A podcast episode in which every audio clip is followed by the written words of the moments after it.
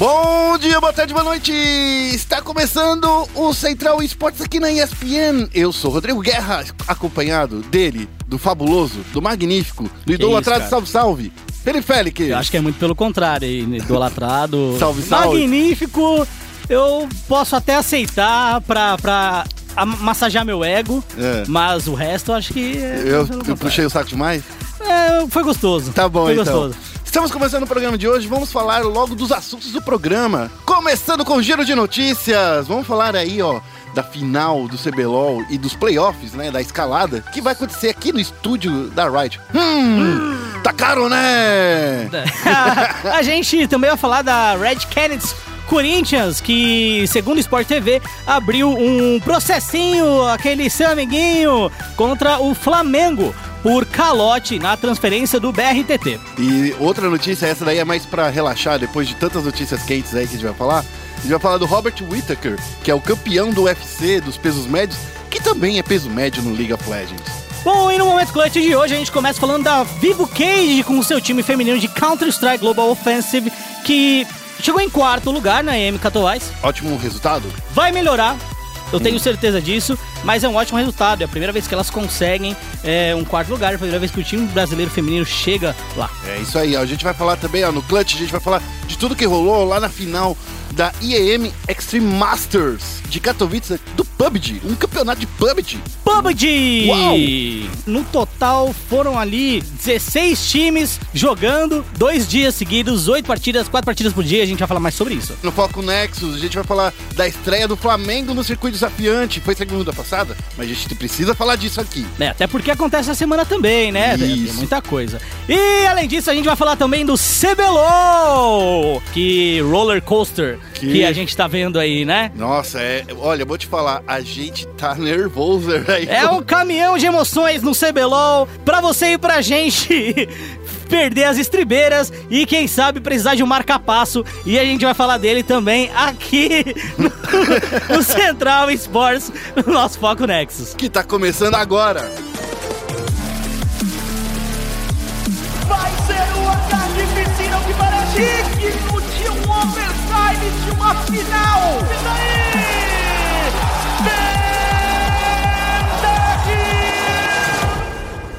Começando com um giro de notícias aqui, ó. Depois dessa vinheta fantástica. Girando pro lado, girando pro outro, no Olha só, passinho do Romano. Quero ver o baile todo. Vamos começando com uma notícia mais quente do final de semana, que foi esse anúncio aí, Félix. A gente começou a discutir aqui nos bastidores, né? Uhum. A gente vai falar aí, ó, da fase de escalada e da final do CBLOL, da primeira etapa, no final de semana, no- aqui em São Paulo, no estúdio da Riot. Isso, não, não é a primeira vez que isso acontece. A gente já teve uma final entre Cade Stars contra INTZ nos estúdios da Riot Games. Isso foi em 2016, se eu não me Foi engano. 2015? Foi quando a, a INTZ venceu tudo. Isso foi, Foi em 2016, 2016. O é. primeiro split. é, o time, inclusive, tinha. Era Baiano, Eza, é, Turtle na jungle, robô no top. Era. Era. Robô top, Turtle jungle, é, Takeshi No mid. no mid, é, Eza ADC e Baiano o suporte. Nossa, que equipe fantástica essa. hein? É, que- é que era uma equipe muito boa e a NTZ era o exódio, né? É. Como aí a gente já, já sabe, já viu. É o seguinte, então a Riot anunciou durante esse final de semana que a fase de escalada e também a final vai acontecer ali no estúdio da Riot Games, num lugar horrível de longe, que a gente já vai todo final de semana, mas agora você, público, você ou- ouvinte, vai ir também, tá? Vai ter que chegar a descer na estação Ceasa ou na Vila Leopoldina. É, o famoso rolezinho! Vai, vai chegar lá e vai ter que descer lá e ir lá na rua Otão 285 É. para acompanhar essas finais. Ah, esse anúncio foi, foi revelado no final de semana. Rolou até um memezinho que eles tentaram fazer, brincar com o Dócil sendo mandado embora, porque era para ser só a final, eles brincaram na transmissão. Mas era só uma brincadeira, tá? Foi só um meme, não rolou nada de verdade, não foi mandado embora, não, tá? Dócil Ah. continua sendo apresentador lá do CBLOL. Entendi. Eu venho gostando cada vez mais do Dócil, pra falar a verdade. De Eu início- acho que ele tá mais solto. É, de início eu achava ele muito travado, mas agora ele tá espontâneo e tá bem divertido. Ficar Parabéns, em pé pra ele ajudou, sabia? Concordo plenamente. Olha só. Eu concordo. Ficou Eu legal. concordo. Então, e daí é o que acontece. Você esse ano não vai ter aquela caravana CBLOL para outros estados, né? Para é, é, muda o discurso da Riot que era levar o CBLOL para cada vez mais dentro do Brasil e isso mudou. Uhum. E eu acho que muito disso se deve, Félix, é, pensando aqui friamente, é, para dar mais peso talvez pro segundo split. É, eu não acho que o discurso tenha mudado. É, Não, mas Tá. o discurso tinha, É. era assim, vamos É. levar o CBLOL para cada um Então, estado. eu, eu acho que o, o discurso continua sendo esse, porque o ano passado, por exemplo, é, a gente teve a final do primeiro split em Belo Horizonte e do segundo split em Recife, se não me engano, não foi? É, não, Minas Gerais. Foi Belo Minas, Horizonte é é, Gerais. Minas Gerais no segundo split, no segundo split e no primeiro split foi Recife. Isso, exato. Porque foi. é, no primeiro split foi Red Canids contra é, Cage. Isso. E no segundo split foi T1 contra é, PEN. E aí no primeiro split a gente foi pra Recife. E no segundo era a terra do, do Brucer. Isso. E era, era Minas Gerais. Exato. É, então, assim, eu acho que o discurso continua, mas a gente entende que de tempos em tempos eles colocam em São Paulo. É, como foi em 2016, né? Como, como eu mencionei. É, e sempre no primeiro split. Nunca o segundo. Hum. E aí eu concordo plenamente com você. Ah, existe uma questão é, em que transparece que o próprio primeiro split tem uma desvalorização em, em relação à própria Riot. Uhum. É, o camp...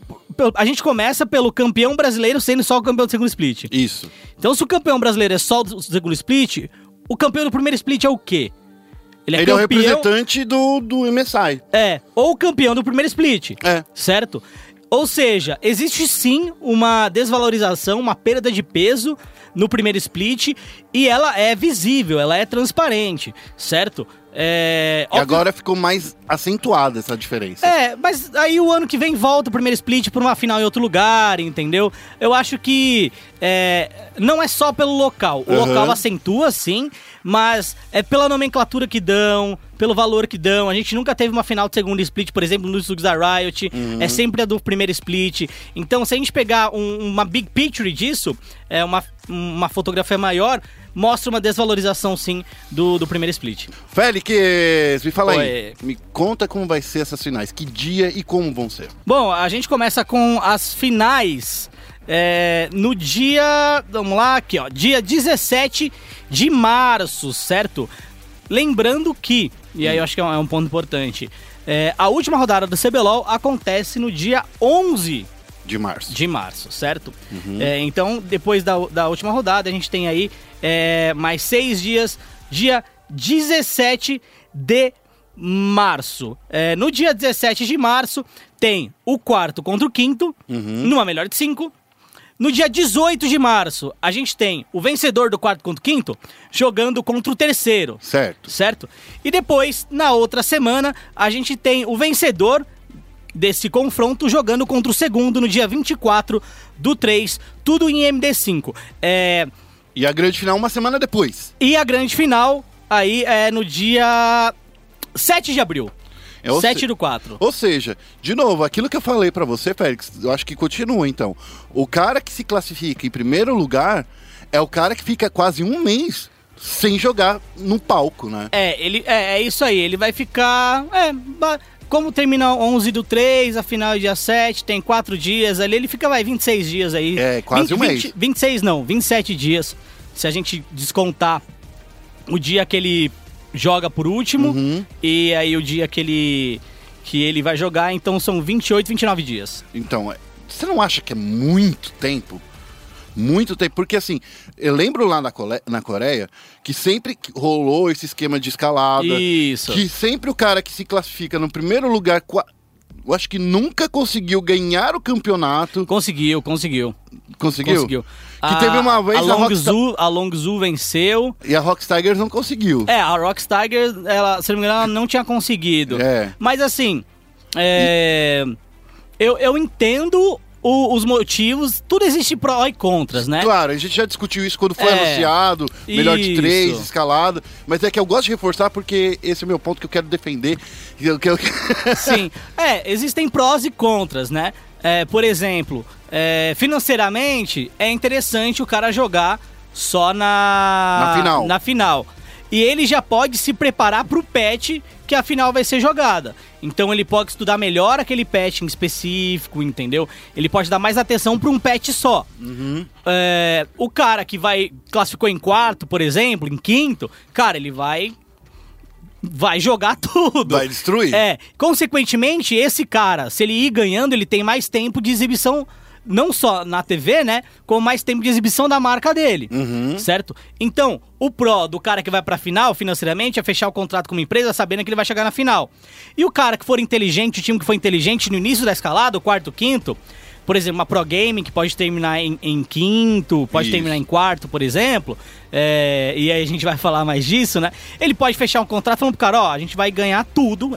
E aí você pode fechar um contrato de luva por vitória, entendeu? E vai aumentar a sua exposição de marca. Então, no fim das contas, comercialmente é interessante. Tecnicamente é legal porque só estuda aquele patch. Mas ficar um mês sem jogar, realmente, eu concordo que é, é complicado.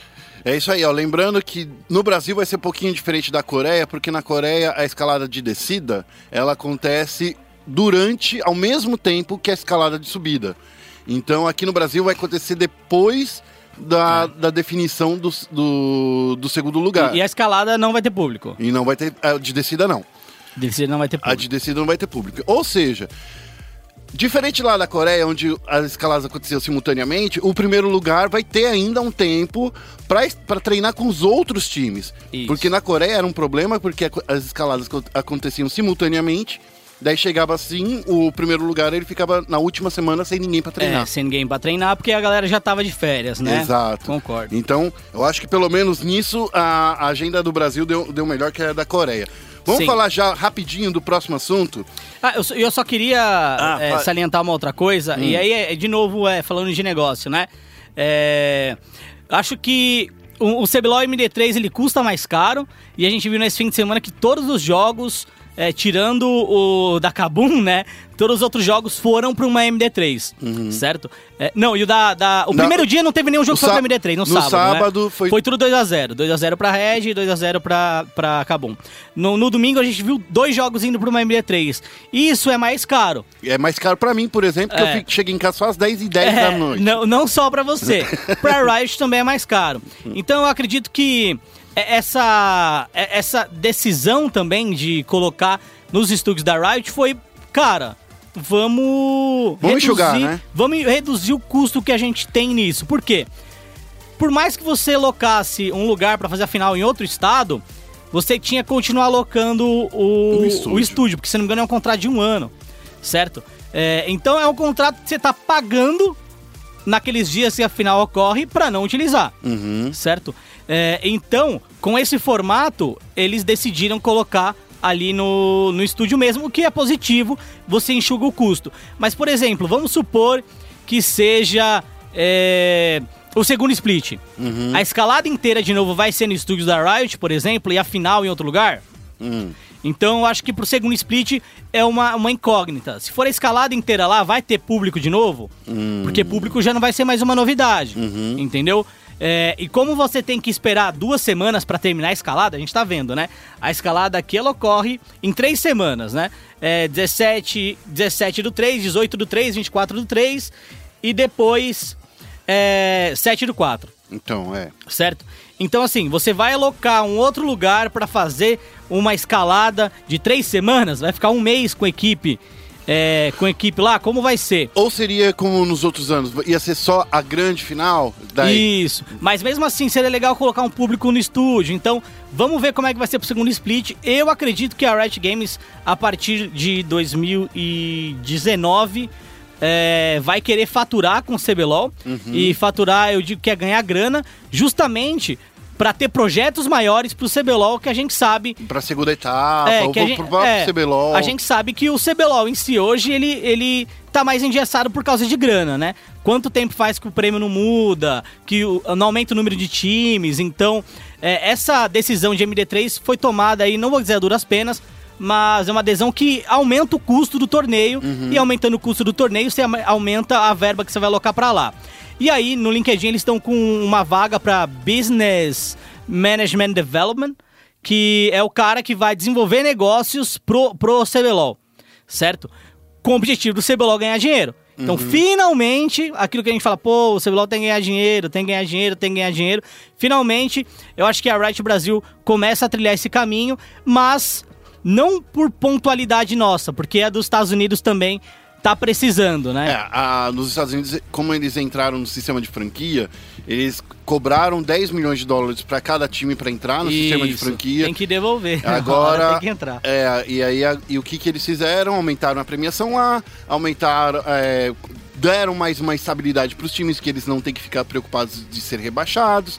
Então, assim, Isso. toda essa grana aí que entrou vai também ajudar nos Estados Unidos a eles fazerem outras coisas. Quem sabe o projeto do Brasil seja um pouco diferente, não cobrar por franquia, mas fazer outras coisas. Então, Sim. Pode ser um caminho, por exemplo, vender publicidade. Sim. Ou pode ser, por exemplo, cobrar entrada, fazer em lugares maiores para 500 pessoas de, de plateia. Ou mudar um estúdio, um estúdio com uma localidade melhor. Então, Isso. assim, é, finalmente aí a gente vai ter um, um profissional que vai ser responsável pelo business de esportes na, na Riot e a gente espera que ele faça o trabalho bom, porque a gente espera que o LoL cresça no Brasil, porque honestamente está estagnado há, há um tempo, né? Isso, mesmo com essas mudanças, estagnou. Isso.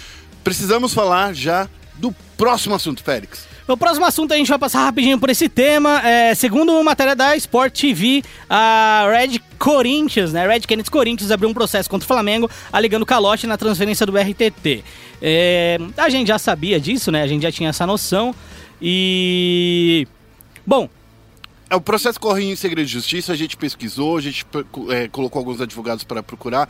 Ele corre em segredo de justiça, Uhum. então é, você sabe que o processo está correndo. O Sport TV diz que teve acesso ao processo Uhum. é, e teve também uma das provas que foi um e-mail enviado entre o Isso. Flamengo, a Cursor Esports e o, a Red Kennedy. é, o Flamengo é quem gere o projeto do. É. ah, o cursor é quem gere o projeto do Flamengo. Exato. E aí o que acontece? O, o Flamengo, é, segundo, tava, é, segundo é, essa reportagem, Isso. estava disposto a pagar 50 mil reais pelo contrato do BRTT, Isso. o que é era um terço do valor, porque o BRTT ele tinha um valor de contrato de transferência de 150 mil reais, Uhum. porém alguma coisa aconteceu, o Flamengo não pagou e acabou contratando o BRTT mesmo assim. O que aconteceu, segundo a reportagem, é que o Flamengo colocou em banho-maria, não deixou o, a Red Kennedy negociar o BRTT, esperou vencer o contrato do BRTT e depois disso que contratou. Félix, tendo isso em vista, quem tá certo e quem tá errado? Você, você, digamos que hoje eu vou te colocar como juiz. Cara, é, o juiz ele avalia. ah, Todas é, eu coloquei É. o panorama geral, É, tá? ele avalia o, o, o conceito, o, a, a questão jurídica ali. Eu acho que ele- o, juiz não avalia a questão ética, né? É, a gente tava, você é o juiz da eticidade, é, da ética. É, então assim, vamos lá. Eu acho que esse processo não vai dar em nada. Porém, é, se o, a Cursor sinalizou o interesse antes do contrato acabar, certo? É, isso já dá início a uma obrigatoriedade de negociação. Dá. Dá, é uma predisposição a negociar. E aí, o que acontece? Se a, a, a cursor, no caso, né, lá da matéria, é, deixou isso em banho-maria até o contrato vencer, significa que eles agiram de má fé, Uhum. certo? Acho que o juiz pode levar isso em consideração. Má fé, quer queira, quer não, é, é, cri- é crime e pode ser, pode ser julgado. Então, assim, a partir do momento que eles abrem uma negociação antes do contrato acabar, deixam em banho-maria até o contrato terminar e falam: olha, contrato terminou e é por isso que eu negociei e não precisei pagar, agiram de má fé. A É, gente anunci- é, revelou no, no ESPN Esportes é, Brasil no ano passado que o Flamengo estava negociando. Isso daí eram Isso. dois meses antes de acabar o contrato do BRTT. Isso. E a gente anunciou isso, a gente revelou em primeira mão, falamos isso, várias fontes nossas indicavam que estavam havendo essa negociação, tanto é que no final acabou o BRTT indo mesmo para o Flamengo. Isso. E assim, é, é- é- óbvio que eu não sou juiz, tá? Tá. Mas a minha interpretação do caso é se você abre uma negociação antes do contrato acabar e você deixa esse banho-maria pra saber quando o contrato acaba e negociar depois que o contrato acabar, você tá agindo de má fé. Não, mas às vezes você pode. Sei lá. Ah, eu, guerra. Eu fico Não. pensando assim. Não, eu penso assim.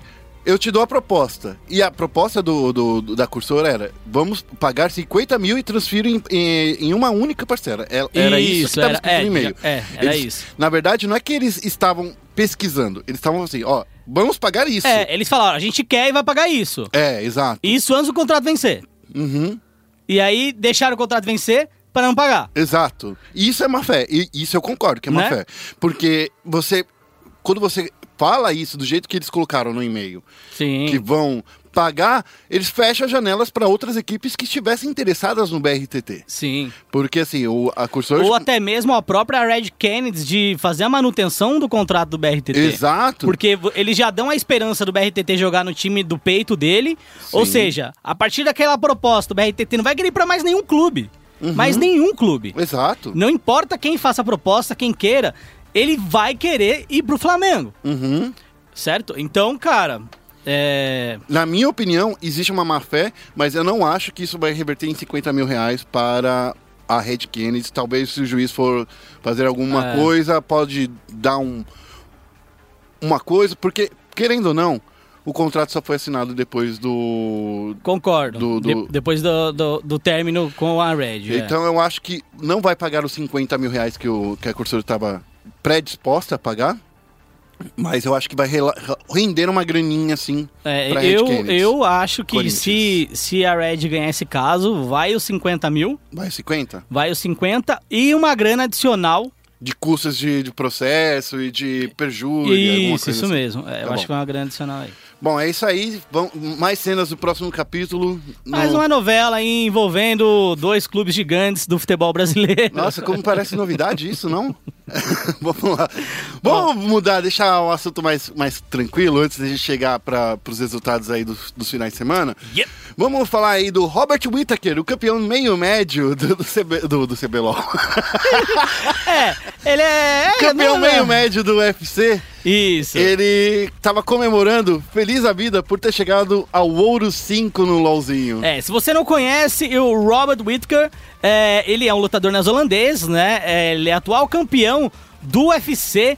É, e aí o cartel dele é de 19 vitórias e 4 derrotas. E aí ele também ficou muito contente por ter ganhado mais um cinturão, que é justamente esse de Ouro 5 no LOLzinho. Mas uma coisa que eu descobri, Félix, é muito legal, e a gente tá até tentando falar com o Robert, que, com o Whittaker, né? Ele faz stream de vez em quando, cara. Uhum. Então, assim, cara, imagina, o campeão do UFC tava fazendo stream de pratinha. Como é que você Nice. faz stream de pratinha? Nice. Tipo, eu vou transmitir também, cara. Ah, mas o cara é monstro, o cara é famoso. É, Bom. ah, eu não sou famoso. Ah, é, tá tudo bem. No Twitter é. É, o, o, o Robert ainda deu uma declaração aqui. Ele falou que, abre aspas, aos meus haters que pensaram que eu nunca alcançaria ouro, que não era bom o suficiente, que não tinha talento pra chegar às divisões mais fortes, vejam isso. É, o apelido dele é Coach Rob, ok? É, ele tem 56% é, por cento de taxa de vitória. É, no, no total são 70 vitórias em 126 partidas. E ele joga no top. O campeão favorito dele é o Darius. Que tá roubado, hein? Tá roubado. Tá roubado, então assim, ó, parabéns, Robert Whittaker. Parabéns. Eu espero que você consiga chegar no Challenger, mas, ó, É o isso. ouro é o meio médio? O ouro é, é o me- meio médio, pode ser. É, meio médio? Pode ser, é. É, Ele é campeão do, do, do meio médio, né? Mas então É. quer dizer que ele tá na liga dele. é tá, vai, vamos, vamos lá, tá, tá, Tá vai. na liga É. dele, então tá bom. Com essa notícia super divertida e descontra... descontraída, a gente vai partir para a próxima fase do. do- do- Eu tô muito rindo disso. A gente vai para a É. próxima fase do podcast do Central Esportes. Vamos falar de joguinhos de tiro. Vamos para o momento clutch! Okay, team, follow my command. E no momento clutch a gente vai começar falando de uma coisa sensacional. O time feminino da Vivi Cage conseguiu chegar em- na quarta colocação aí da IEM de Katowice. Bom, é, para quem não sabe, é, o time da, da Vivo Cage é um time que já joga há muito tempo, inclusive é o melhor time feminino aqui do Brasil. E depois que a Cage conseguiu o patrocínio da, da, da Vivo, é, ela começou a investir pesado no time feminino de, de CS, o que pode ser enxergado aí como um, um diferencial. Na competição, lá na disputa de terceiro e quarto, o time brasileiro caiu diante da Res Gaming, que é considerada a melhor equipe feminina do mundo. É, as europeias ganharam a partida por 2 a 0 é, Foi um 16 a 8 na Mirage e um 16 a 14 na Trem. E a- com a derrota, as brasileiras com- é, garantiram né, um cachezinho de 5 mil dólares. Isso. Eu preciso só pensar uma coisa seguinte, Félix. Esse foi o primeiro torneio internacional é, desse peso, desse calibre, para essa equipe da Vivo Cage. É, eu acho que desde o Ladies, né, que é uma equipe que, que dominou o cenário brasileiro lá em 2006, 2007, 2008. Desde então não tínhamos nenhuma equipe feminina disputando os campeonatos internacionais com chances reais de vitória, né? E essa equipe foi uma equipe que chegou ali nas quartas de final, conseguiu um belo resultado, conseguiu é, mostrar a força de uma equipe brasileira de novo. E aí, Uhum. na sua opinião, como isso impacta o cenário do CS feminino no Brasil? Cara, é, é, é complicado. É, é complicado falar o quanto isso impacta, tá? Porque é, é, você acha que esse investimento do Vivo Cage é um investimento muito pinpoint, é muito cert, assertivo, certeiro? Porque essas cinco meninas juntas, elas que ganham tudo e não tem chance pra mais nenhuma outra, é por isso? Então, acho que não só por isso, acho que sim, elas, elas que ganham com mais frequência aqui no Brasil, definitivamente. É, mas é, é, eu vejo como um, um investimento que é muito, muito mais focado em um time só, não no mercado, óbvio, né? É, então, eu não sei o, o quanto ele pode voltar pro mercado CSGO feminino aqui no Brasil, entendeu? Porque Sim. o cenário aqui no Brasil já não é bem estabelecido, né? O suficiente. É, é, eu acho que o cenário do mundo inteiro já não é bem estabelecido. Se a gente for pegar, a primeira diferença de premiação, né? É, cara, elas ficaram em, em quarto colocados, ganharam 5 mil dólares. O quarto colocado da IEM do masculino ganha 15, certo? Então, assim, é, ganha três vezes mais O masculino, né? masculino. Aí só com o quarto, né? Avaliando o quarto. Então, três vezes mais, cara. Eles jogam três vezes Já- melhor do que elas? É, então, acho que. Não sei, não sei. É, talvez não- sim, talvez não. Então, não sei. a questão não é essa, não, é, não existe uma disparidade no, no valor de premiação É. e também na atenção que os patrocinadores e desenvolvedores do, dos sim, campeonatos justamente. Então, assim, o custo que você vai ter, vamos lá. O custo que você vai ter com cinco meninas treinando fora é o mesmo custo que você vai ter com cinco caras treinando fora. Hum. Certo? A possibilidade de você é, ganhar prêmios são as mesmas, Uhum. basicamente. Só que você joga menos torneio quando você é mulher. Ok? Porque existem menos torneios. Porque existem menos torneios. E além de jogar menos torneios, você ganha aí, fazendo esse comparativo, três vezes menos, certo? Então você gasta o mesmo dinheiro, só que você tem possibilidade de ganhar muito menos em relação a torneios jogados e três vezes menos em relação à premiação. Então, no fim das contas, esse investimento, eu acho que da, da Vivo é muito mais pra bater no peito e falar, olha, eu tenho um time feminino, entendeu? Do que pra falar, olha, eu promovo o cenário feminino. Hum, entendi. Eu acho que- É mais pra Vivo falar assim, a gente acredita nessas meninas Isso, do que para falar sim. do que para falar assim, ó, garotas ou outras equipes, invistam em garotas porque vale a pena. É, eu acho que eu acho que é mais assim. É claro que a gente tá falando de um investimento e a Vivo pode fazer mais investimentos no mercado feminino. Mas no momento, a forma como eu vejo isso é, é muito mais uma estratégia de marketing. É, ir em um mercado de nicho em que você não tem concorrente, certo? Hum, entendi. Porque se você olhar para o Brasil, não existe um outro time concorrente a elas. E investindo essa grana, cara, elas vão melhorar muito mais também. Então eu vejo como um investimento relevante, um investimento importante. É, do ponto de vista do time, eu tenho certeza que a Cade nunca investiria em um time feminino se não fosse se o não fosse patrocínio, patrocínio da, Vivo. e não é só isso, né? Como se for a, a gente imagina assim, se a, se a a Cade tá investindo nesse time, não acho que talvez tenha sido só por experiência deles, né? Porque eles falam assim, ó, Sim. a gente precisa investir num time que a gente vai ganhar tudo. É. E um time que a gente vai ganhar tudo tenha sido esse time feminino. Sim, Para você, porque é exatamente isso que eles queriam fazer com o LoL. Contratou a melhor equipe de 2016. Mas eu acho que é um pouco diferente. Por exemplo, se você investe em um time de CS, e aí de novo falando dessa disparidade, dessa desigualdade de valor e desigualdade de quantidade de torneio. Se você investe em um time de CS masculino, que ele não vai ganhar tudo, mas ele vai ficar em terceiro, ele vai ficar em quarto, Hum. entendeu? De torneios masculinos. Ele vai ganhar mais prêmios, certo? Vai ter uma premiação maior do que o time feminino e vai jogar com mais frequência.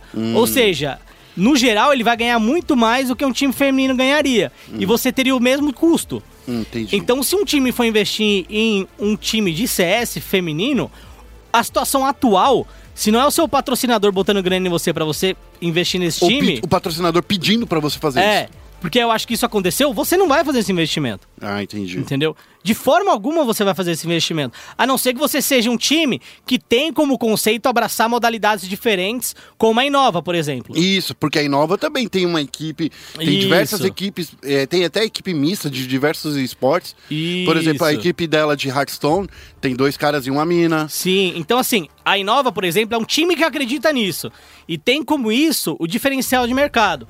Mas se você olhar pra Cade, pra PEN, entre os outros times, eles não vão olhar o custo-benefício e o potencial de margem de lucro de ter um time feminino melhor ou maior que o time masculino. Mesmo que o time masculino fique em segundo e terceiro. Então, assim, esse investimento da, da, da Cade, pra mim, é um investimento que vem da Vivo, Hum. não vem da Cade. Se eu tivesse um time, eu não iria investir, eu não iria investir também.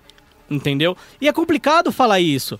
Por quê? Porque, cara, a margem de lucro é muito menor. A possibilidade Não é de por lucro causa é das muito menor. mulheres, é por causa dos, dos torneios que não dão espaço para as mulheres. Sim, por exemplo, se eu tivesse dois, três torneios grandes com time feminino e ou tivesse a quantidade de torneios com time femininos como a gente tem com o time masculino Hum. e o valor, vamos supor que o valor não fosse três vezes menor, fosse duas vezes menor, por exemplo, Hum. certo? Valeria a pena investir em um time feminino porque você teria a quantidade de torneio aceitável e você teria uma premiação maior. Mas no cenário atual não vale. E aí tem aquela coisa, ah, mas a gente tem um torneio feminino. A gente tem que pensar em negócios, Entendeu? né? A gente precisa É. pensar em negócios. Ou seja, para o cenário feminino do esporte crescer, os organizadores dos eventos precisam Isso. dar o mesmo peso para as mulheres É.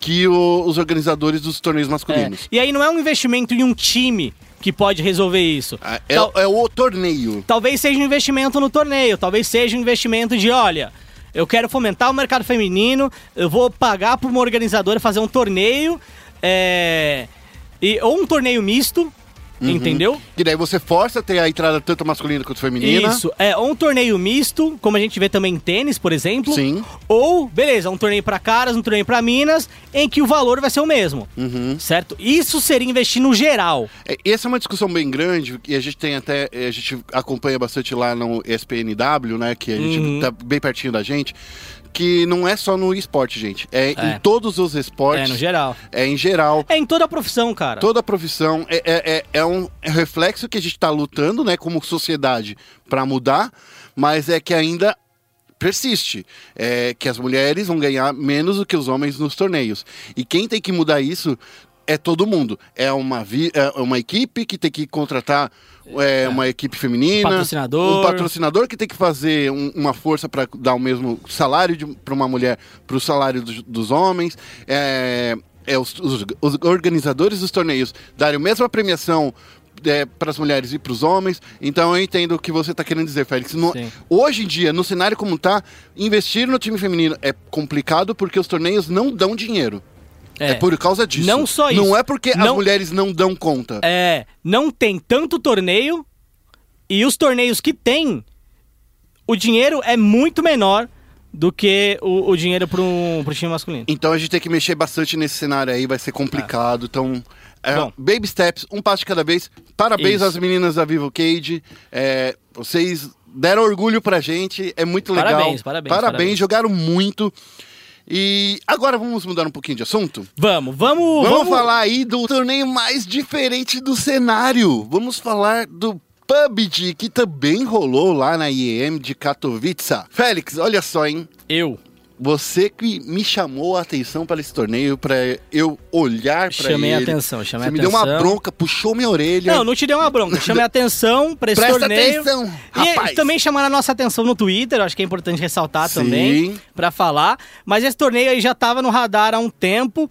É, foi o primeiro torneio ocidental oficial, né? Porque a IEM, a, a, ESL já tinha feito um torneio anteriormente. É, o ano passado, acho.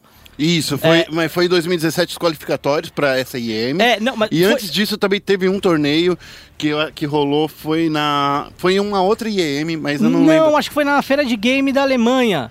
Ah, na, na, na Gamescom? É, acho que foi na Gamescom. Então, foi na esse, Gamescom. esse era um torneio qualificatório para essa IEM. Hum, entendi. Era um qualificatório para essa IEM. Entendi. É, e daí que aconteceu. Mas também rolou também o campeonato de PUBG lá na OGN, que também reuniu 100 jogadores, dividido em 16 equipes. Era 16 equipes, agora não me lembro mais. Mas eram. É, rolou. ro- Na OGN rolou. Eu não sei quantas equipes eram. Foi né? agora em, em fevereiro. Isso. Fevereiro. E também, mas esse daí foi mais perto de acompanhar porque tava num fuso horário parecido com a gente, tava gostosinho de Isso. ver. Explicando o torneio pra vocês, foram 16 times que jogaram o IEM Katowice PUBG, certo?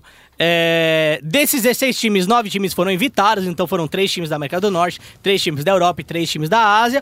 Ou os outros 7 times participaram de qualificatórias regionais. É, dessas qualificatórias, 3 vieram da América do Norte, 3 vieram da Europa e só um, apenas um, da América Latina e esse time foi a KLG.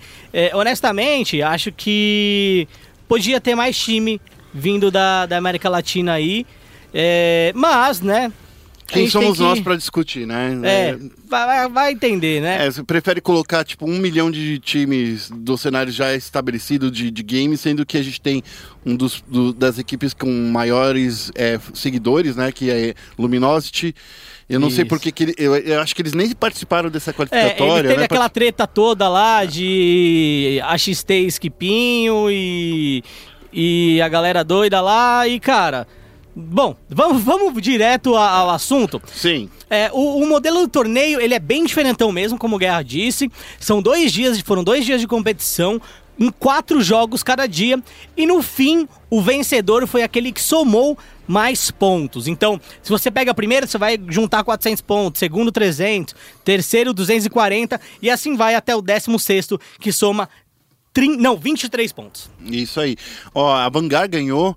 é, esse, é, foi a campeã desse campeonato. Campeã do campeonato, né? Que estranho, né? É. Da macacofonia. Mas a Vanguard foi a campeã.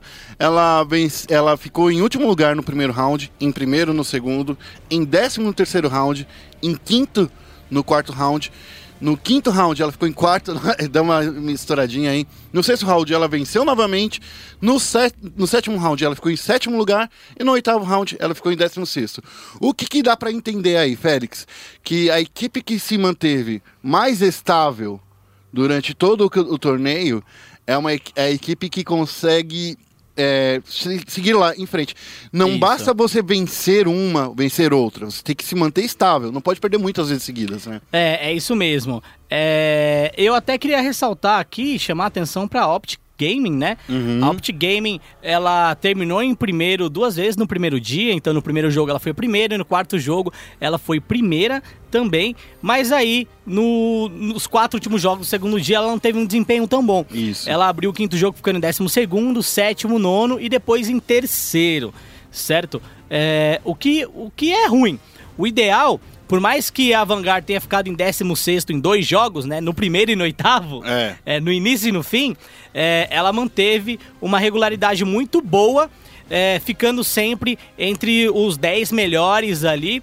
E, e ela ficou três vezes é, no top, top 4. Ah, pra você ter uma ideia, a Vanguard e a Optic foram as únicas duas equipes que conseguiram vencer duas séries. Mas a Vanguard, ela conseguiu se manter mais estável. E quando você fica em primeiro lugar, você ganha 400 pontos. E Isso. 400 pontos dá muita, muita vantagem pra você.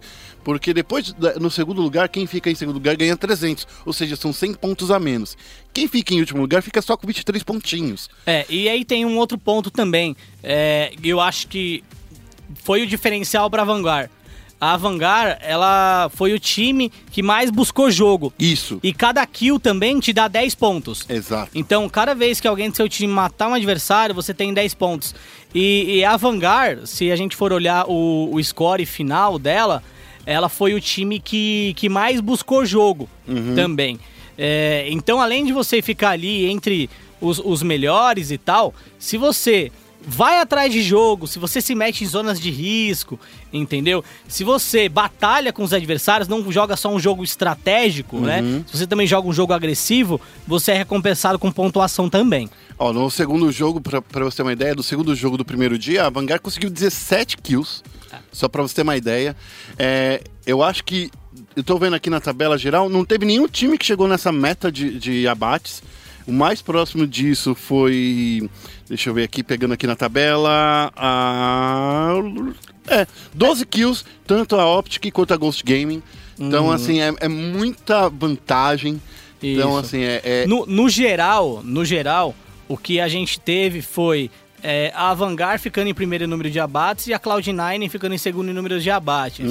É, então foi esses dois times que abateram mais. E aí você via o time da Vanguard jogando, você via como os caras eram agressivos, como eles já caíam nas zonas de risco, entendeu? Então é um time que, é, até mesmo na partir que eles ficaram em 16, eles nunca deixaram de fazer a estratégia que eles estão acostumados a fazer.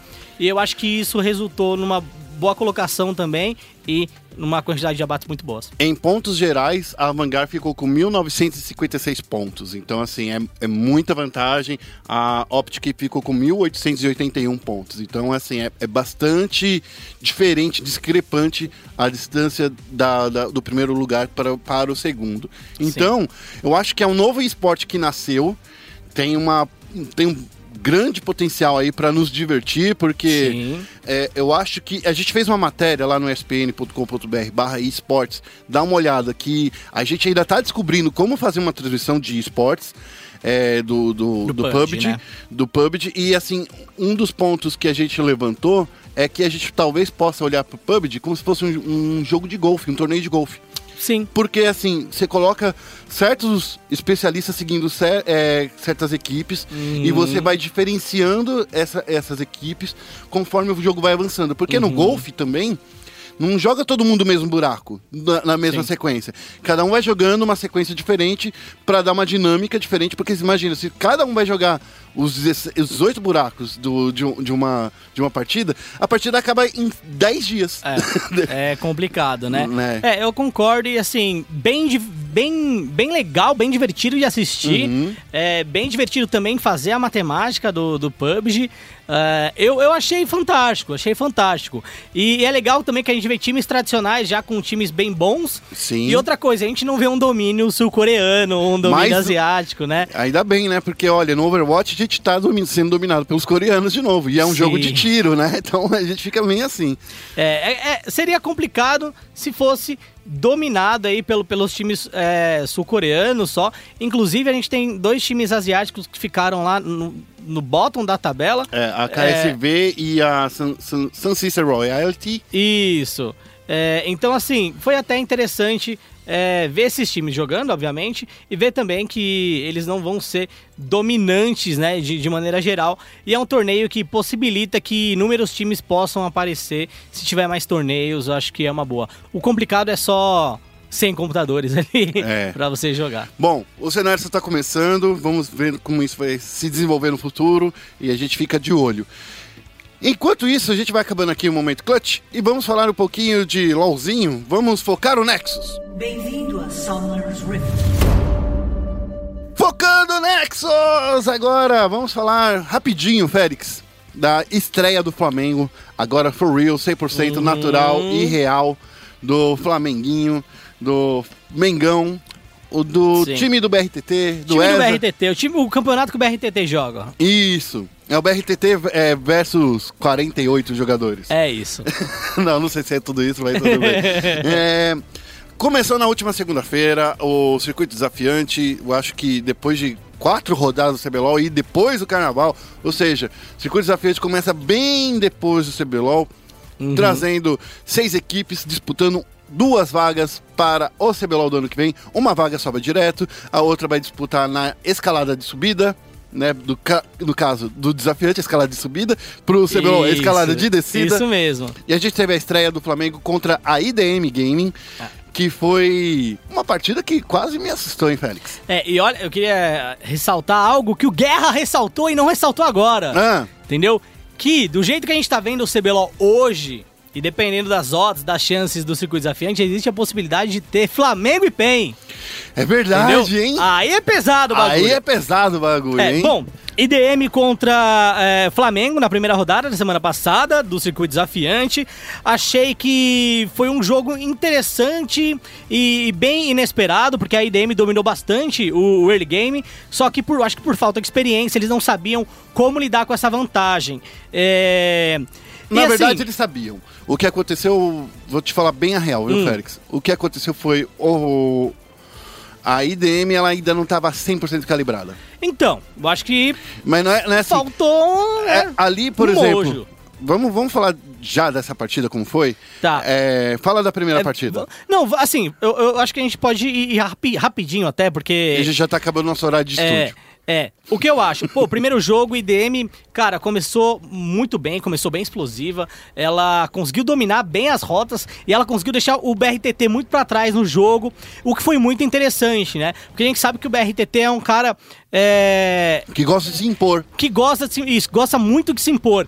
E aí, eu, psicologicamente, eu acredito que quando ele tá atrás, ele tem um. Ele tem uma queda de rendimento. Tem uma queda de rendimento e aí os companheiros precisam dar uma ajudada ali no psicológico também. Então ele é um cara que se começa na frente, ele carreta o jogo, nem que for sozinho, e se começa atrás, o time demora um pouquinho pra emplacar.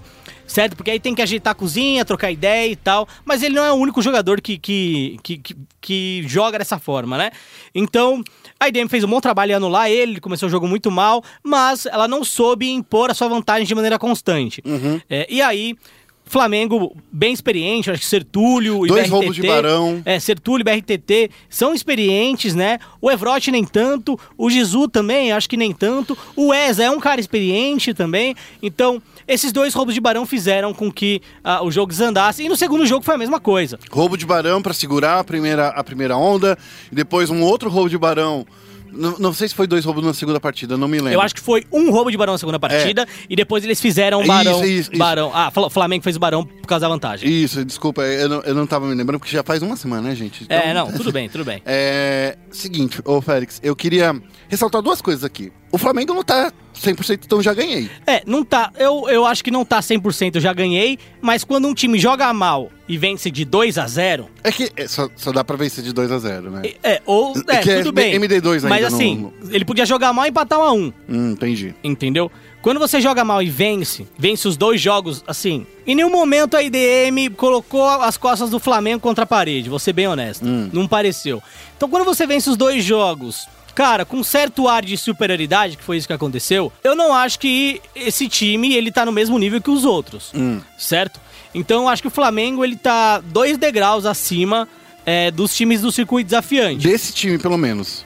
Porque Daí foi a dele, primeira partida. Eu, eu acho que de todos os times do circuito desafiante, certo? Hum. Porém, quando você tem dois degraus acima, num número total de 10 degraus, faltam oito pra você crescer. Isso. E os outros times têm dois degraus, dois degraus abaixo pra crescer. Pra te alcançar. Então, ele faltam 10 pra eles crescerem. Então, tem um aumento aí maior em relação ao crescimento. Então, os outros times têm a, a possibilidade de crescer mais nessa competição. E o Flamengo vai ser peça fundamental para esses times crescerem. Porque ele é um time que tem nível de CBLOL, sim. Pode não ter o nível de, de uma Kabum, mas tem nível de CBLOL. Tem um nível, por exemplo, de uma.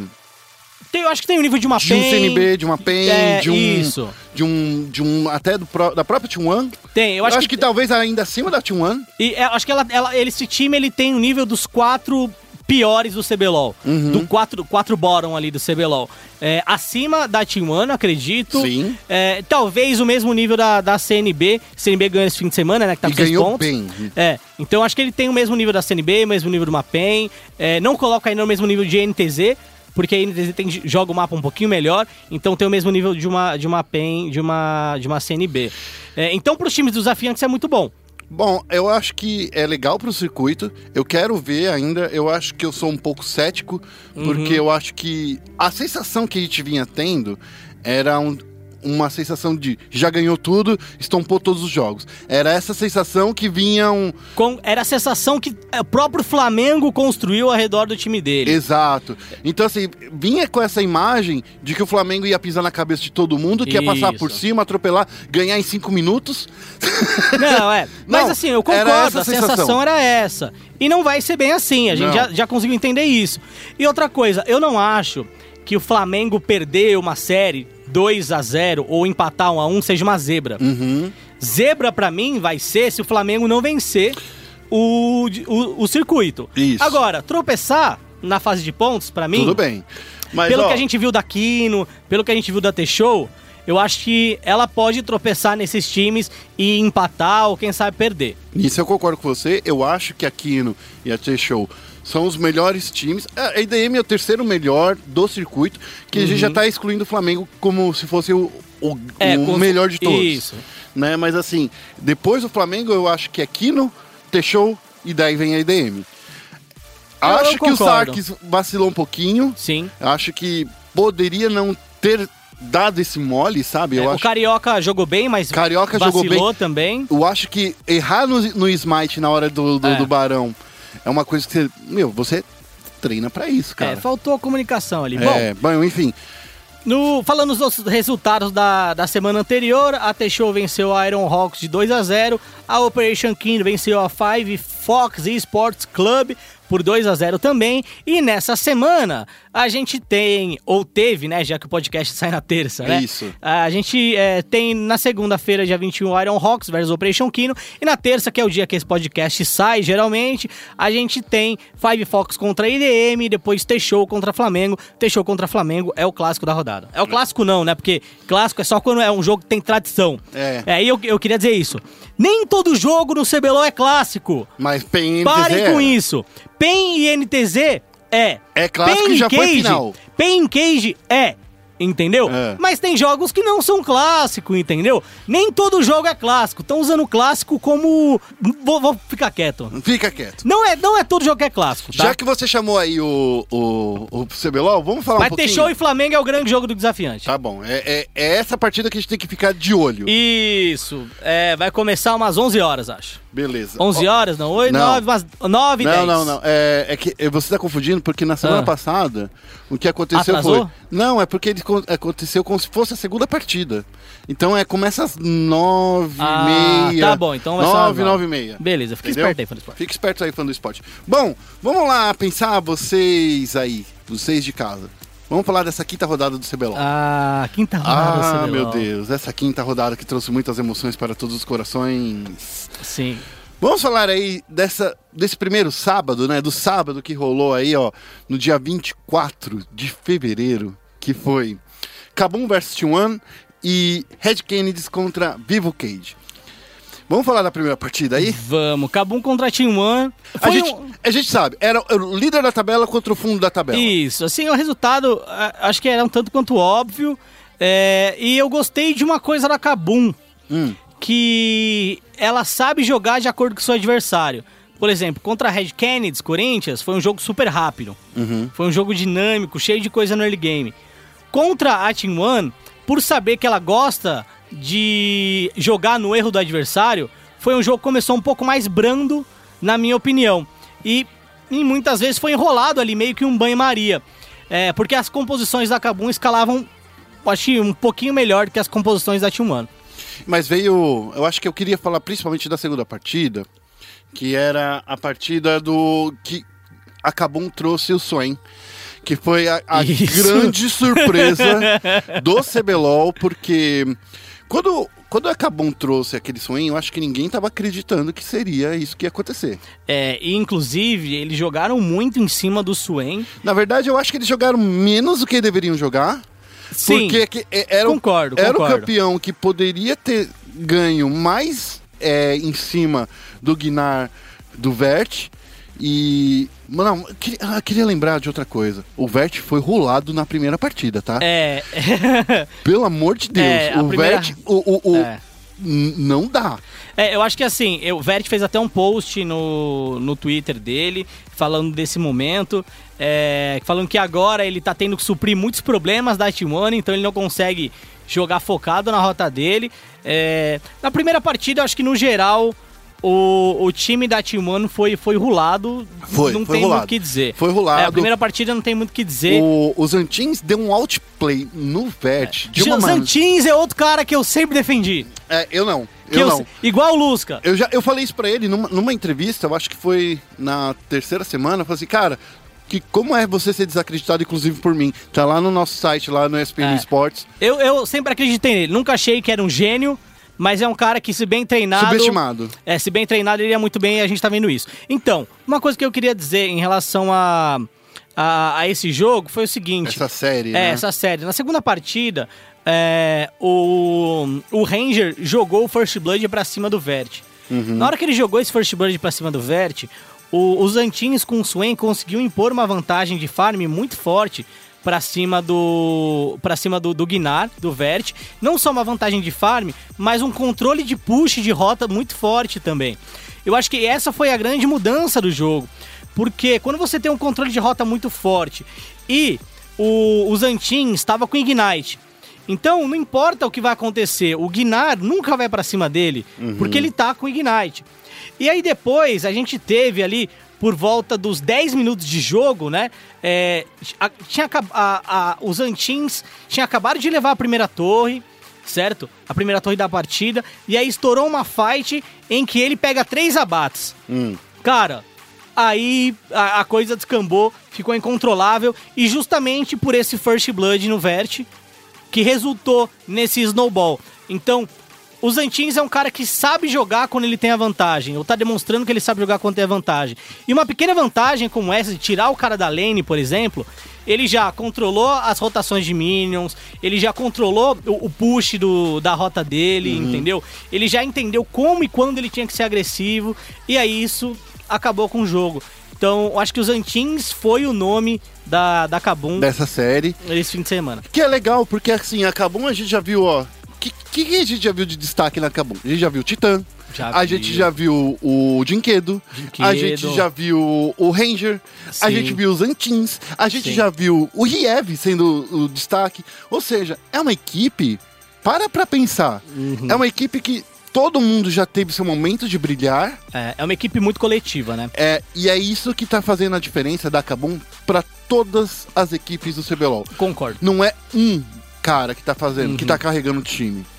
É a equipe inteira que tá indo junto. Eu concordo. Tem entrevista da- deles aí pra gente? Temos entrevista, sim, Bom, então vamos ouvir uma entrevista aí da Kabum. Assim que terminar, volta com o próximo jogo, que é Red Canids Corinthians contra Cade Stars. Beleza. Bom, a série contra a Cade foi bem, tipo, surpresa, assim. Ah, acho que eles estavam esperando que a gente fosse pegar o galho, e eles tinham Eloy como resposta. A gente sabia que ia rolar alguma coisa diferente, mas isso aí foi bem surpresa mesmo. Mas a gente ficou bem alerta durante o jogo. É, eu não sei ainda o poder da Ilaoi contra o Galho, não sei, tipo, não sei explicar, mas a gente sabia que eles queriam jogar muito no 3-1, que é um estilo bem comum da Cade em si. E a gente fez uma composição mais pra lutar, então a gente começou a lutar mais que eles e a gente conseguiu o resultado. Eu acho que o essencial nas lutas foi a própria composição. Se você parar pra pensar, a gente jogou de galho os dois jogos, que é um campeão muito bom pra, pra luta. E também teve o Zek, que foi, era muito bom. Então acho que o, o galho, assim, foi a- o ponto-chave da série. Bom, eu acho que o Israel atualmente se encontra com uma posição muito forte. Ele é muito usado na Coreia. Então você tem que pensar que enquanto o inimigo vai ter um item, você vai ter dois no meio do jogo. É, ainda mais usando a cleptomancia. Então a lane é muito tranquila, ou você vai ter pressão ou não, mas mesmo se você não tiver, você não vai ficar atrás, porque você é capaz de farmar com sua, com sua habilidade o? Então acho que o Israel acho que é um bom boneco para qualquer iniciante assim de atirador. Bom, a NTZ ela não vem numa boa fase, mas a gente conhece todos os jogadores lá, a gente sabe que eles têm capacidade bem grande de vencer a gente. Mas a gente vai estudar eles bastante, que nem a gente fez contra a Cage, e entrar com um plano de jogo para executar durante a série.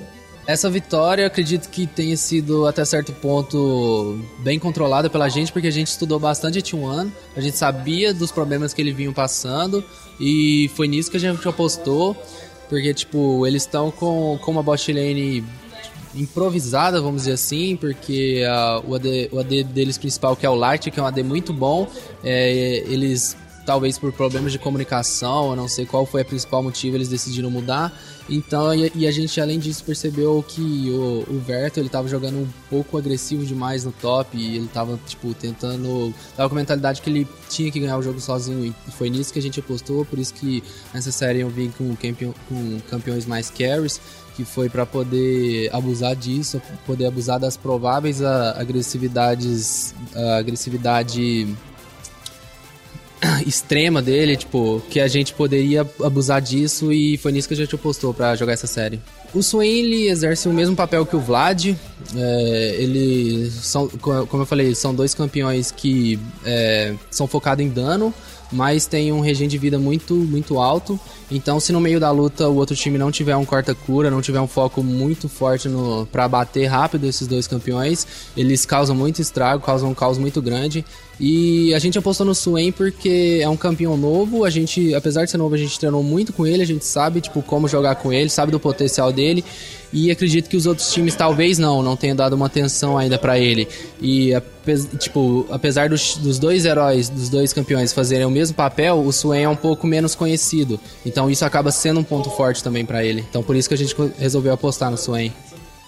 Uh, acredito que muito dessa evolução foi por conta da mentalidade que eu adotei ano passado, quando a gente estava passando por todos os problemas, quando eu parei, sentei e, tipo, comecei a pensar comigo mesmo tudo que eu tinha passado na minha carreira. E tudo que eu tinha passado era jogar em times que tinham sido montados em cima da hora, times que não que a gente não teve preparação, não teve muito tempo para criar uma sincronia juntos. E acabou que isso impactava no nosso resultado no CBLOL. A gente enfrentava times que já estavam mais de um split junto e a gente tinha acabado de chegar, não tinha como bater de frente, vamos dizer assim. Mas eu sempre confiei em mim, eu sempre confiei que eu tinha potencial, tipo, para mostrar que que além de dedicado, tipo, eu, eu tenho talento. Então, é, foi nisso que eu acreditei e quando a Kabum caiu, eu decidi, tipo, continuar na Kabum no circuito desafiante para quando a gente chegasse no CBLOL a gente fosse um time mais unido, um time com mais sincronia. E não me arrependo nem um pouco dessa decisão e acredito que muito por isso a gente está tendo esses resultados tão bons agora no CBLOL. Tem muita equipe, por exemplo, vocês já estão confirmados na escalada e se não me engano na semana que vem, se vocês vencerem, vocês já estão garantidos no primeiro lugar. Tem muita equipe que nessas situações meio que se acomoda. Como vocês estão trabalhando essa questão de evitar a acomodação? Então, essa questão está sendo muito trabalhada pelo nosso coach. É, nós mesmos temos essa mentalidade que a gente não ganhou nada ainda. É, a gente, tipo, tá perto do nosso objetivo, mas tá perto ainda não é conseguir. Então a gente tem que manter o foco até a gente até a gente classificar para a final e até além disso, porque nosso foco não é só chegar na final, a gente quer ganhar o CBLOL. E o nosso coach tá fazendo, tipo, tá desempenhando bem esse papel de manter a gente com o pé no chão, da gente manter focado. E, e acredito que a gente vai continuar assim até a gente garantir a nossa vaga e até a gente terminar o CBLOL quem sabe campeões. Vamos começar então falando dessa segunda partida do sábado, que a gente teve aí um jogo que eu acho que é muito errado, viu, Félix? Errado? Errado. Errado? Errado. Por quê? Errado, errado porque a Cade não veio. Quem veio aí, então, eu senti a, a Cade super dominada. Eu acho que não era Cade, eu acho que era cosplayers de Cade. Ah, olha, é, eu, eu, o, o que eu achei desse jogo, é, no geral, dessa, dessas duas partidas aí? É... Primeiro, acho que foi interessante a, Cade com o Tokers trazer aquela Ilaó e tal. É, não funcionou, certo? Mas eles Mas, tentaram trazer uma coisa diferente. Eles tentaram trazer alguma coisa diferente. E um outro ponto também que eu enxergo é a gente, a gente que assiste os jogos e tal, é, já não é de hoje que a Red vem jogando com esse galho no mid, uhum. certo? Toda a composição que eles estão fazendo é uma composição teamfight, uhum. certo? Por quê? Porque jogando em teamfight é mais simples você jogar, ok? E o que a Cage tentou fazer no primeiro jogo foi um 1-3-1 ali. Então eles queriam que a Elaoi splitasse, queriam que o Gnar splitasse também, ou que a Tristana splitasse, que era o que estava acontecendo. E esse 1-3-1 confunde a comunicação de adversário. Só que a, a Red tava atropelando o 3 da, da Cage. E aí a Cage não conseguia fazer nada. E, e, assim, não é a primeira vez que a gente vê o Galho no mid, não é a primeira vez que a gente vê o Cabu de, de Alistar, certo? E também não é a primeira vez que a gente vê o Saci de Ezreal. Então acho que. Lembra quando eu falei da, da PEN contra a CNB? É. Que a PEN, depois do primeiro jogo, precisava entender o que a CNB queria jogar e banir. E na época era o Core que tinha que banir e tal. Cara, eu não entendo o porquê não fazem o ban do galho. Então, e é isso que eu queria entender, porque eles, ban eles banem o Tankente, que realmente é um campeão forte, daí eles banem a Zaya, Isso. a Camille, Swain e Vladimir. Isso. Então assim, daí você para pra pensar, o Lep, ele tá sendo esse diferencial desse time? Não. Não é o Lep que é o Não. diferencial. Quem é o diferencial? São os coreanos. Justamente. Então, assim, vo- você focar no, no Sky e no Winged é, é o caminho. Não precisa ser um mestre da matemática. Você tem que tirar Justamente. esses dois caras da zona de conforto deles. Você tem que fazer eles mostrarem outra coisa. O Sky jogou de galho toda a partida. Você tá falando isso. Todo mundo tá sabendo. E a gente sabe que o galho é forte. Ele é forte porque ele tem uma presença muito rápida. Mais rápida que teleporte, mais rápida que o, que o Ultimate do Shen, mais rápida que qualquer coisa. É, e ele, ele consegue impactar uma fight de uma maneira muito forte, dando um knock-up, é, ele tem um taunt, além do dano, é, ele tá forte no patch, que tava sendo jogado o CBLOL também. E ele tá causando muito dano. É diferente do galho do ano passado, que era o galho que era uma esponja. Esse é o galho que bate e aguenta dano. Então, gente, para pra pensar. Tira esse cara do jogo. Não deixa o Sky jogar de galho. Sim, então assim, por parte da Red, eles estão de parabéns, porque eles descobriram uma maneira de jogar, que é uma maneira de jogar, quer queira, quer não, quebra as barreiras da comunicação, porque precisa de uma comunicação mais simples pra você jogar quando você joga em, em teamfight, né? Foi justamente o que a gente viu, eles estavam jogando bastante em teamfight. Só que até quando isso vai durar? Até quando um time vai deixar eles jogarem dessa forma, entendeu? É a mesma situação, por exemplo, do Olaf do ano passado Do do, Forlan. do Forlan.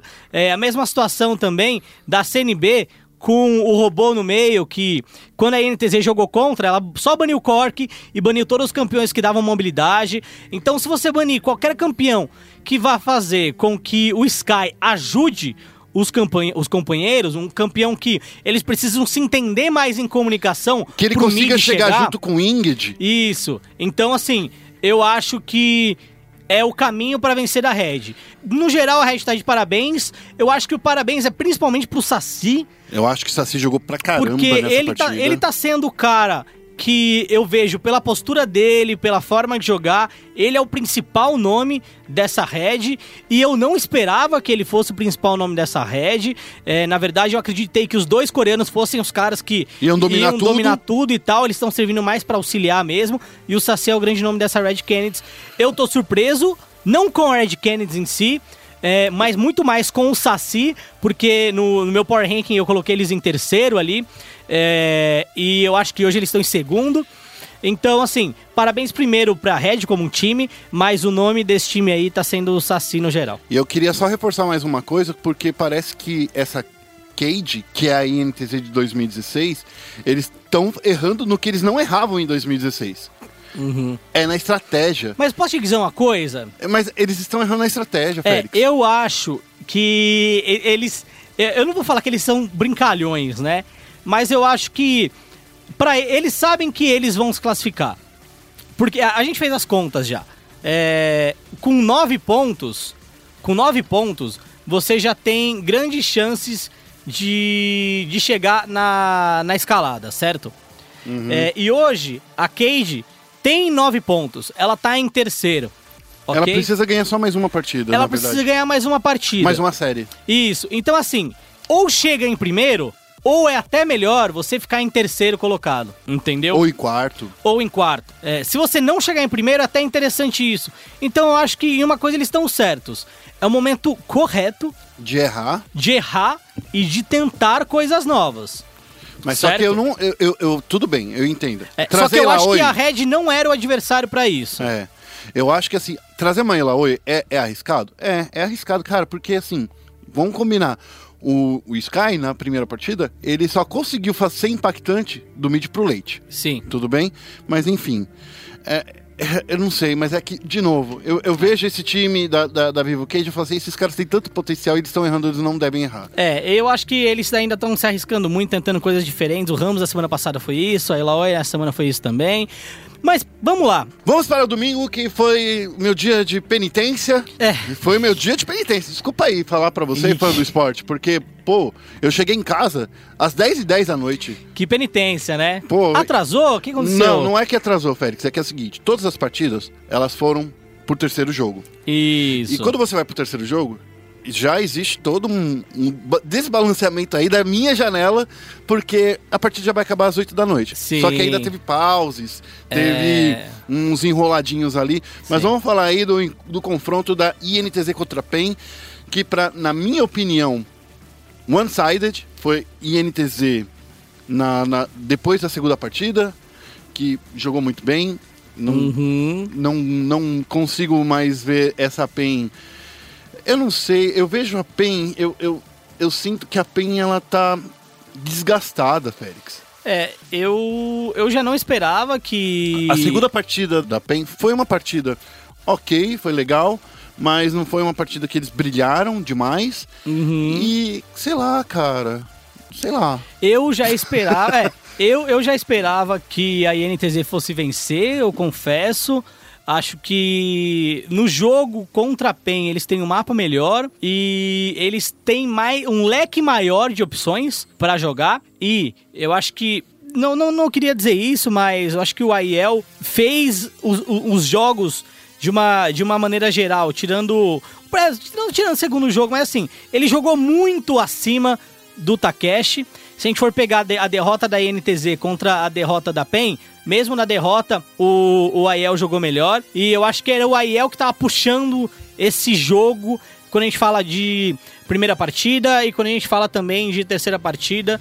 É, então, só pelo top ali, a- a- no meu ponto de vista, a INTZ venceu. Eu tenho uma, uma coisa que eu, na minha opinião, que me incomoda é, por exemplo, a partida que a, que a INTZ perdeu, ela trouxe o Envy com o Cork. Isso. E uma coisa que sempre me incomodou, sempre, sempre, é que o Cork é só dano. Ele não traz mais nada de estratégico pro time. A estratégia do, do Cork é vou causar dano até você, até você morrer. É, ele, ele na verdade, ele, ele, tra ele não traz utilidade. É, não, não, Mas ele- ele, não é uma ferramenta estratégica. É, a não, eu a ferramenta que- estratégica dele é causar dano. É, não, eu acho que ele é uma ferramenta estratégica a, a partir do momento que você tem um pacote, por exemplo. Mas são duas, três vezes que você faz isso na partida. É, mas você tem uma janela. Quando você tem o pacote, você tem uma janela de dominar o objetivo, que você vai chegar mais rápido, ou você tem uma janela de push de lane.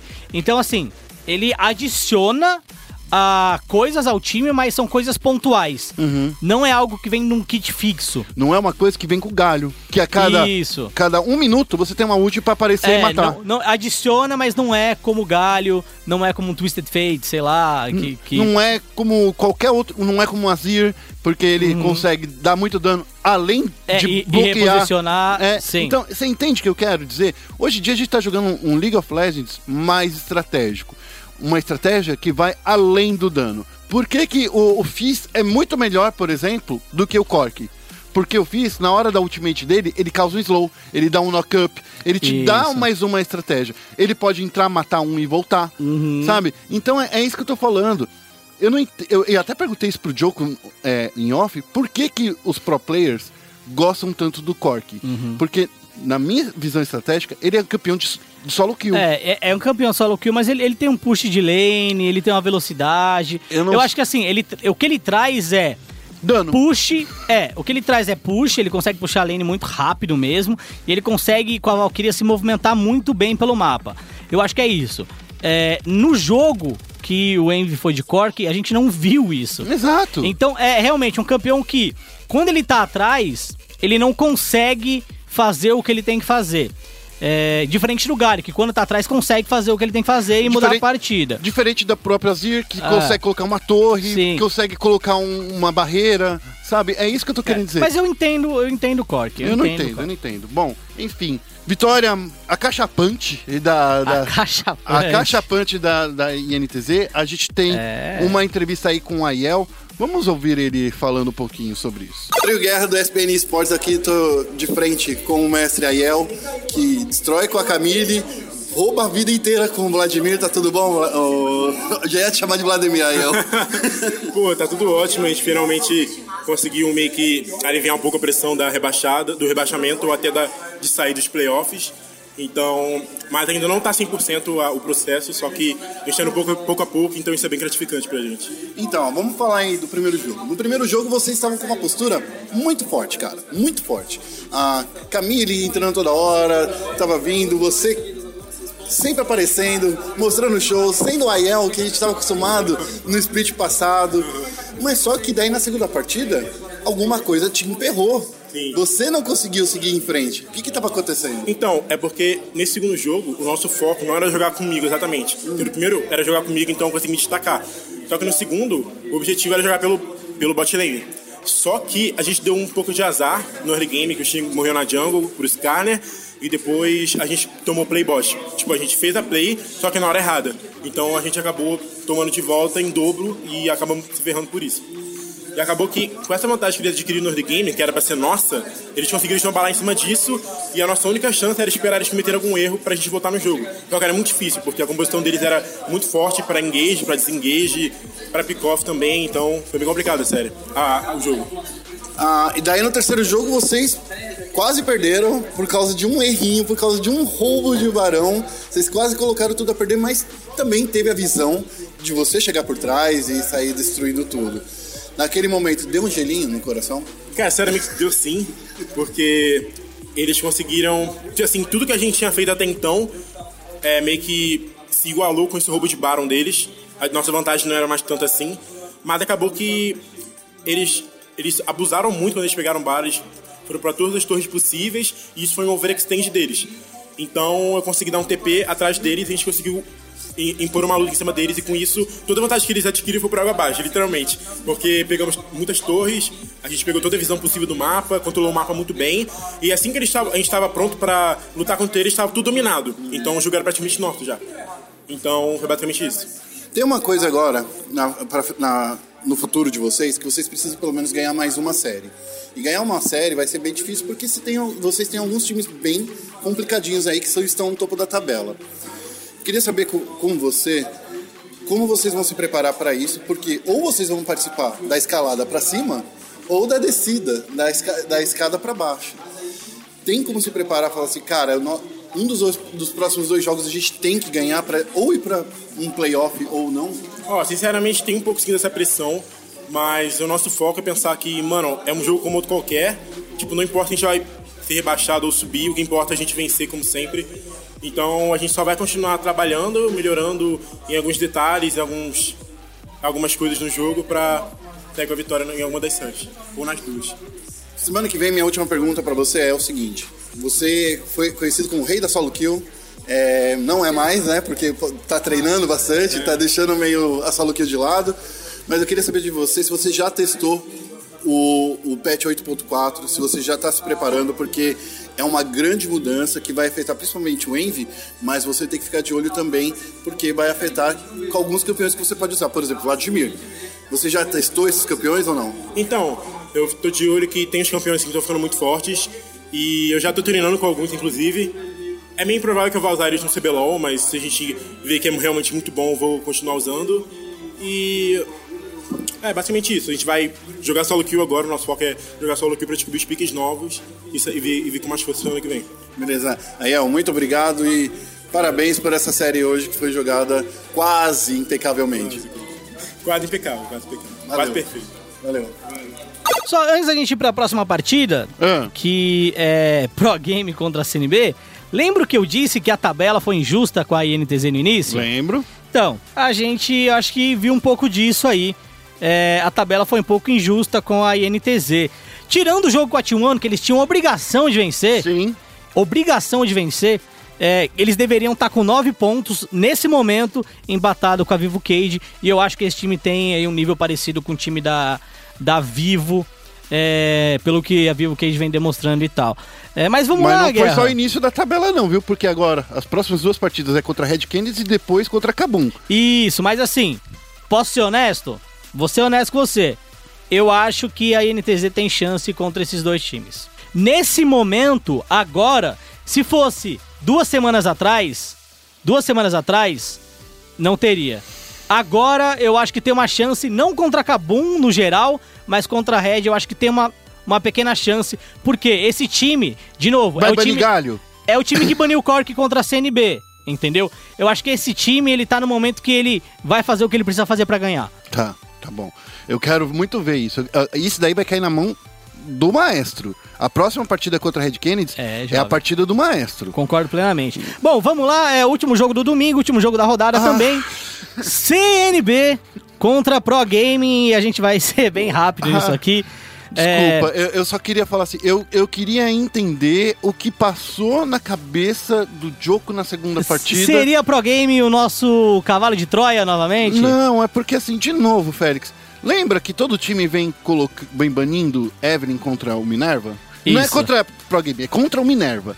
Vai banir Evelyn pro, pro Minerva não jogar.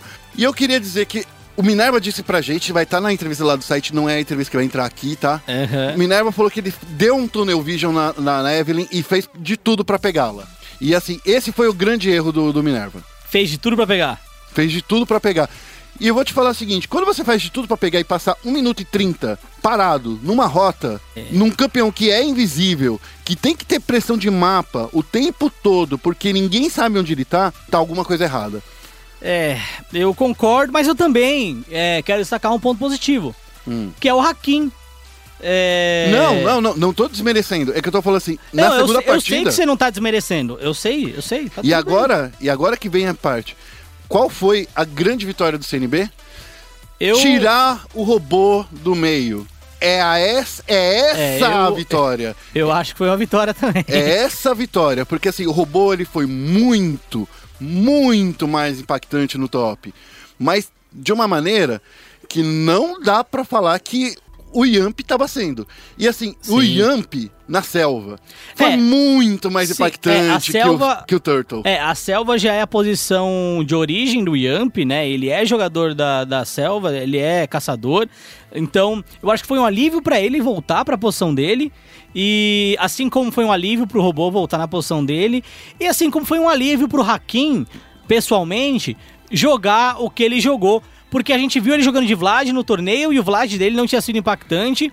E a gente não tinha visto ele jogando de Azir. E cara, com os dois personagens, ele foi o, o grande nome da CNB nesse fim de semana. Eu, eu acho que foi o Hakim, com certeza. Aí que eu vou te falar agora outra coisa. A gente.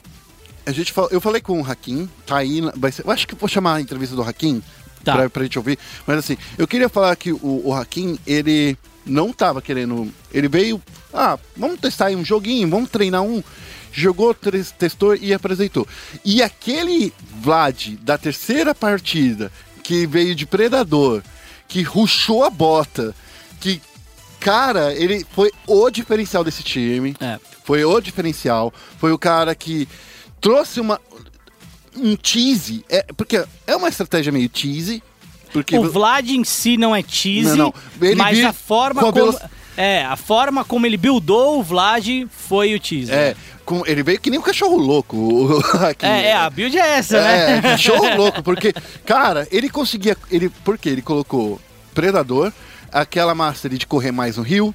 Ele Isso. colocou bota, fechou com bota com o primeiro item e veio de fantasma. Ele acionava o Predador e, a- e o fantasma, ele chegava em qualquer rota em 10 segundos, em 2 segundos. É, era... Era, Em dois segundos. era, era muito rápido mesmo. era então, muito assim, rápido. é mais rápido que teleporte, cara. É mais rápido que teleporte. Então, assim, parabéns, Hakim. Vamos ouvir agora você, meu rei, meu lindo, meu louro. Vem, fala aí com a gente. do SPN Esportes, eu tô aqui de frente com a lenda que voltou, né? Tava escondido aí, na solo kill, tava feliz, tava triste. O Hakim. Suave, como é que você tá, meu querido? Paz? Mas, é, o Guerra tá na paz. Graças a Deus. Graças a Deus, também tô, mano. Tamo bem aqui. Hakim, vamos lá. É, vocês passaram por, uma- um- por um tempo, a CNB passou por um tempo. Começou com duas derrotas, daí você saiu, roubou, entrou, jogou duas, é, duas séries.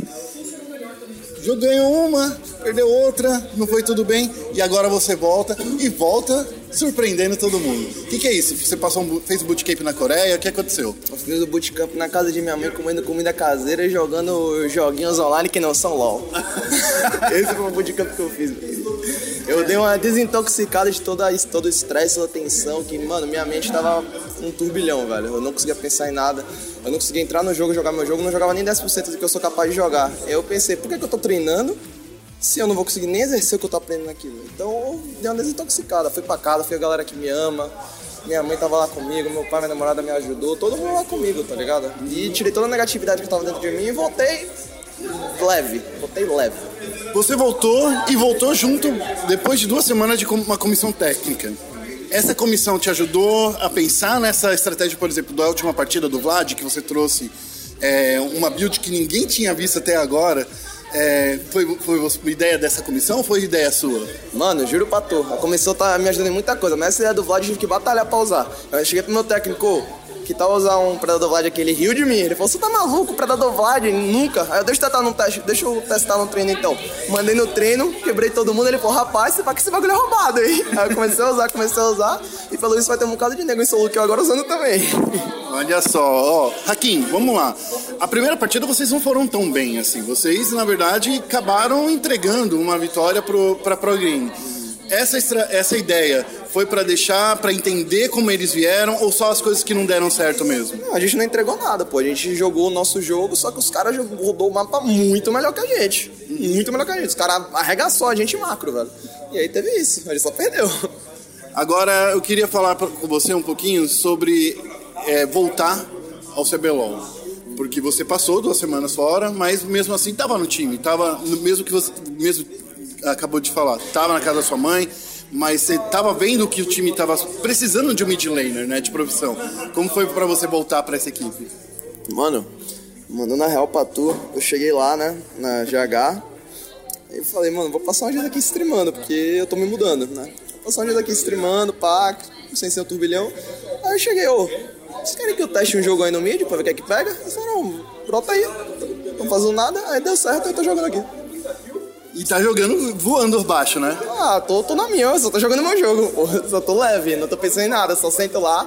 Eu antes do primeiro jogo ainda mandei. Qual é, guys? Bem-vindo à minha stream, tamo junto aí, pra, pra fingir que eu tô streamando. Eu literalmente jogo o jogo fingindo que eu tô streamando, gritando, falando água. Um bagulho ridículo, mas é o que dá certo pra mim. Por incrível que pareça, é o que dá certo pra mim. Para finalizar, Raquin, eu queria que você me falasse uma coisa, porque pelo comunicado da sua volta, foi deu a entender que será decidido semana a semana se a CNB vai trazer você, se vai vir com o robô. Queria que você me dissesse agora como é que vai ser daqui para frente. Você vai vir ou se vai ser decidido mesmo em cima da hora? Mano, é- eu acho que é uma tática tão boa, mas tão boa, que a galera não sabe quem vai jogar e nem a gente sabe quem vai jogar. Então é tão bom que ninguém sabe, velho. Acaba sendo um elemento de surpresa exemplar. É o melhor elemento de surpresa que existe, que ninguém sabe quem vai jogar. Nem eu, nem a comissão técnica, ninguém. Então é indefinido ainda. Indefinido. Vamos ver o que, que rola na próxima semana. Beleza, Raquin, muito obrigado e parabéns por, por esse, destaque que você teve nessa, nessa partida. Jogou muito bem. Obrigado, Gainha. Valeu. E esse foi o Central Esportes dessa semana. Olha só, termina com essa voz gostosa Quer aí. falar rapidinho dos palpites semana que vem? Palpite da semana que vem. Fala aí, palpita. É, INTZ contra a Red, 2x1 Red, mas como eu disse, eu acho que a INTZ tem até chance de, de vencer. Uhum. É, PEN contra Pro Gaming, cara, esse jogo vai ser Qual vai ser a Pro Game que vai jogar? tensão, não sei, mas eu acho que independente da Pro Gaming que jogar, eu coloco um 2x1 pra Pro Gaming. Tá. Eu quero ver. Depende, ó, eu quero ver essa, PEN, essa Pro Game jogando. É, PEN. ah, PEN não. CNB contra a Team One. 2-1 CNB. Cade contra Kabum. Ai, ai, ai. Aí é complicado, hein? É, é complicado pra, cá, pra Cade, né? É. É complicado pra Cade. Mas eu acho que tá 2x1 pra Kabum. E, e eu acho que as chances da Cade vencer a Kabum são as mesmas chances da INTZ vencer a Red.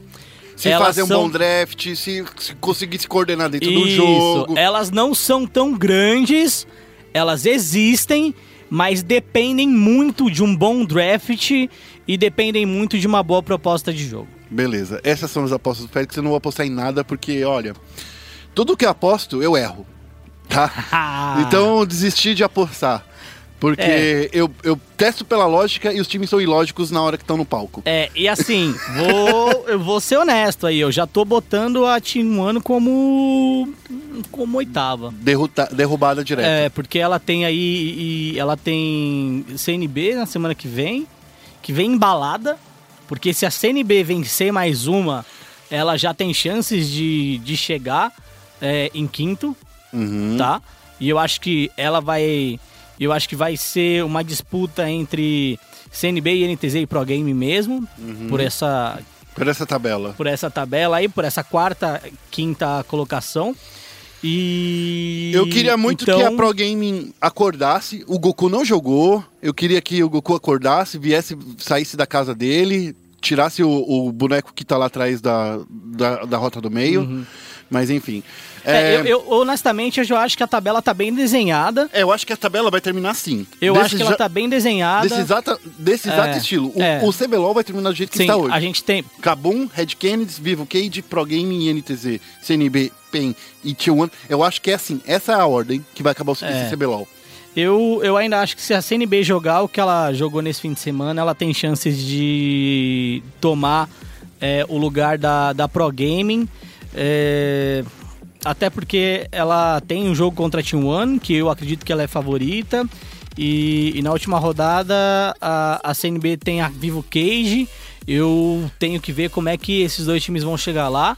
Mas eu acho que a CNB consegue chegar pelo menos a nove pontos aí nesses dois jogos. A Pro Gaming, eu diria que tem os dois jogos mais fáceis das próximas rodadas, entre aspas, tá? Bem entre aspas, porque é PEN e. Eu concordo. PEN, e T1. Ah, é, não levei isso em consideração, você tem razão. Então eles têm, entre aspas, os jogos mais fáceis, então eles conseguem marcar esses seis pontos. Se... É, você tem razão, você tem razão, você tem razão. Tem razão. Então eu acho que vai acabar dessa ordem. É, se eles marcarem esses, esses pontos aí, esses seis pontos, eles teriam 12 pontos no fim. É, exato. É, a tabela tá bem desenhada, mas ainda pode haver muitas mudanças. É, então, bom, vamos lá. Eu queria só agradecer a todo mundo que ouviu até agora esse programa. O Central Esportes é uma produção do ESPN Esports aqui E da- Esportes Brasil? do Brasil. Felipe Félix apresentou ao meu lado. Eu queria agradecer também Oi. ao Marcel, que edita, Marcel Ribeiro, nosso editor. E eu queria lembrar todo mundo que nossas redes sociais Isso. é o facebook.com.br, facebook.com.br não. É, não, é .com. facebook.com.br ESPN eSportsBR. No Twitter é a mesma coisa, twitter.com.br ESPN eSportsBR. O Isso. Twitter do Félix é arroba feio Félix e você Isso vai estar lá para ver o Zika de Konohagakure. Que isso, hein? Aí sim, hein? Acertei o nome? Acertou, é isso aí, mano. Então, é esse cara que vai estar lá espalhando os conhecimentos estratégicos dele. Eu sou o arroba guerra e eu queria agradecer todo mundo. Só mais um, um recadinho. Mais um recado. É, não deixe de baixar o nosso app, o ESPN App, na loja Na- do iOS lá, na Apple Store. Apple Store Na Apple App e Store. na, no Google Play também, Isso. que é a loja de quem usa Android. Finalizando nossos recados, eu queria lembrar que esporte é esporte e se é esporte, Tá na ESPN. até semana que vem. Tchau, tchau.